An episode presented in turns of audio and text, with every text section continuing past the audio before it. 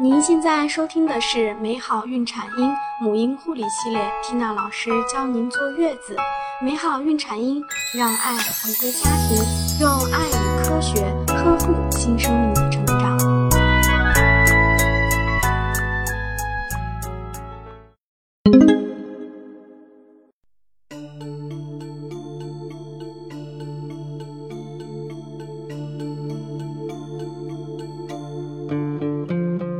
大家好，我是缇娜。我们今天来分享的主题是：旅行中孕妈要警惕出现旅行腹泻。怀孕又不是病，如果条件允许，孕妈出去多走走看看，通过旅行来放松身心，也是不错的一个减压方法。缇娜呢是完全支持的。但是旅行中孕妈需要警惕出现旅行腹泻，因为毕竟胎宝宝还小，需要妈妈的保护。腹泻不可怕，它造成的脱水问题可就严重了。不仅会损害孕妈身体必需的营养素、盐和液体，这些对孕期非常重要。长时间腹泻呢，还会减少流向宝宝的血液量，说不定还会威胁胎宝宝的健康。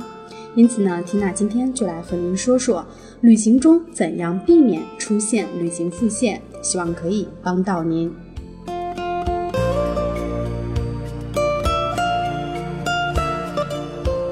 孕妈在外出的时候呢，最好只喝烧开的水或者是瓶装水。选择冰块时，也只选择瓶装水制作的冰块，这样更卫生和安全。如果妈妈您想要喝奶，那么最好使用巴氏灭菌的乳制品，不要选择新鲜的羊奶或者是牛奶，而且要注意仔细查看生产日期和保质期。如果孕妈选择了东南亚国家，那么在旅行时要避免食用没有经烹调的水果和蔬菜。想要吃新鲜水果，最好用瓶装水洗净后削皮食用。孕妈呢还要避免吃生鱼片和生肉，记得照顾好自己，尽量选择干净卫生、状况较好的餐厅用餐。如果孕妈采取了措施，但还是不小心出现了腹泻，那么此时首先要做的就是预防脱水。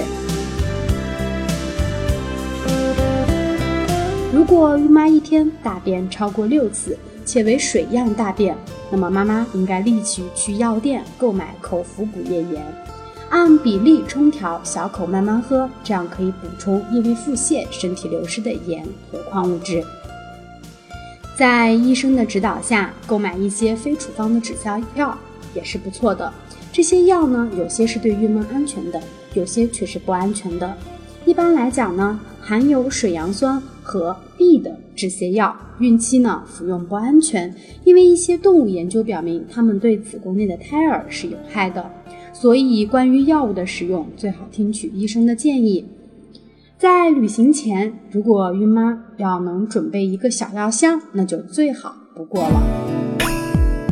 更多精彩内容，请关注微信公众号“美好孕产婴”，知识分享、交流互动、在线答疑，我和其他宝妈期待您的加入哦。